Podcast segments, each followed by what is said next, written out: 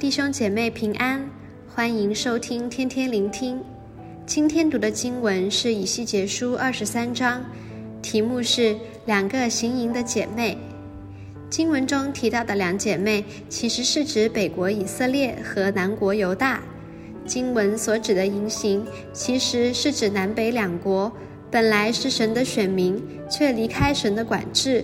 与其他国家结盟，甚至进贡圣殿的财物，用圣殿去敬拜偶像的叛逆的行为。经文一开始就讲述她们两姐妹在埃及行营，意思是以色列人从雅各一家进到埃及后的四百年间，已经开始敬拜埃及的偶像。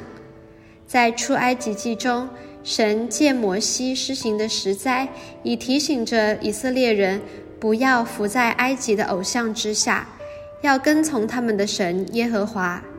但以色列人在旷野一次又一次地思念埃及的生活，甚至要求亚伦造金牛犊去敬拜。可见以色列人当时已经被埃及的文化影响得很深。经文第四节提到这两位女儿的名字。其实已经是跳到王国分裂时期。姐姐阿荷拉其实是指北国以色列，名字的意思是她自己的帐篷。帐篷是比喻崇拜的地方，表明北国以色列一开始就离弃神，在但和伯特利铸造了金牛犊，立自己的帐篷及祭司去拜自己的偶像，由始至终没有离开。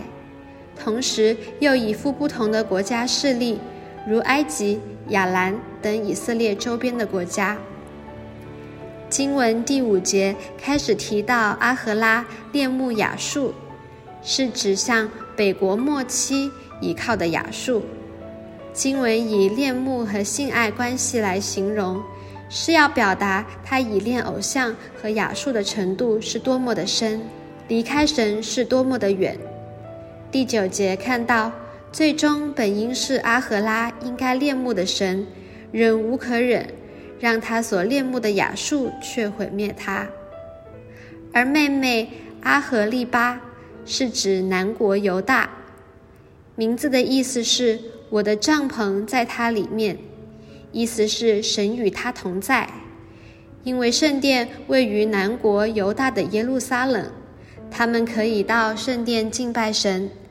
虽然南国犹大有不少好的王治理，但拜偶像的心似乎从未停止。南国境内的秋坛一直没有废去，人民仍一直向秋坛烧香，直到王国后期的西西家作王年间才废去。可惜的是，西西家的儿子马拿西没有敬拜神，而是重新建筑他父亲所废去的邱坛。引导百姓再次敬拜偶像，甚至把圣殿用作敬拜巴力和亚瑟拉等偶像的地方，成了庙妓的屋子，并使儿女惊火，又招魂，又行巫术。虽然他作王的末期悔改了，可惜他儿子继位后再次恢复偶像崇拜。后来约西亚王继位后，再次进行大改革。但却为时已晚，神已经定义要施行审判。阿荷利巴本身是属神的，圣殿也在他当中，却没有忠心敬拜神，不但像姐姐一样依附周边的国家，建立友好关系，进贡财物，甚至是圣殿里的金银财物也奉献给了亚述王，又与埃及和巴比伦结盟。见证着姐姐被灭的他，不但不知悔改，甚至行恶比姐姐更甚，与神生疏。第二十二节开始，神宣告审判要临到。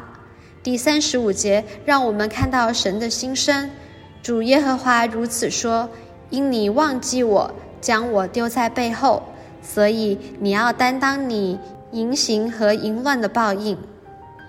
最后，第三十六到四十九节再次重述两姐妹亵渎神的罪，以行淫衰老的妇人去形容他们长久离弃神拜偶像。神为要阻止他们再次行淫而发出审判。这样，我必使淫行从境内止息，好叫一切妇人都受警戒，不效法你们的淫行。人必照着你们的淫行报应你们。你们要担当拜偶像的罪，就知道我是主耶和华。忌邪的神施行审判，是为了要除灭恶行，让人远离罪，知道要回转归向耶和华。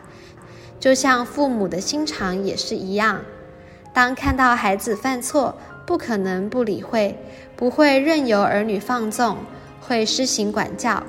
相信大部分的父母也不愿看到自己的儿女作奸犯科，或感情生活一塌糊涂，会去劝阻，会去教导、管教，让孩子知道自己所做的是不对的，期望他们能离开过犯。走回正路当中，同时期望他们知道，父母是因自己才会施行严厉的管教，一切全因父母的爱。爱之深则之切。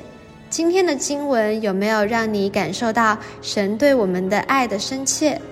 他看着我们时的眼光、神情是怎样的？有没有看到一位慈祥又紧张我们的脸？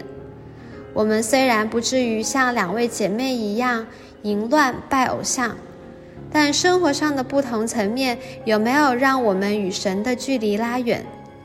会不会因为迫于生活的压力，有时会轻看了神的教导，而在生活上、工作上、与人相处上，用了不合神心意的方法，或倚靠了不该倚靠的事物呢？要知道，神十分希望时刻与我们亲近，不愿我们亲近了不该亲近的，会在有需要时向我们发出管教，为要让我们回转归向他。愿我们都能借着今天的经文，感受到天父爱我们的这份心肠，继而以爱回应主的爱，时常与主亲近，与圣灵同工，活在真理中。不偏左右，行在正路，祝福大家。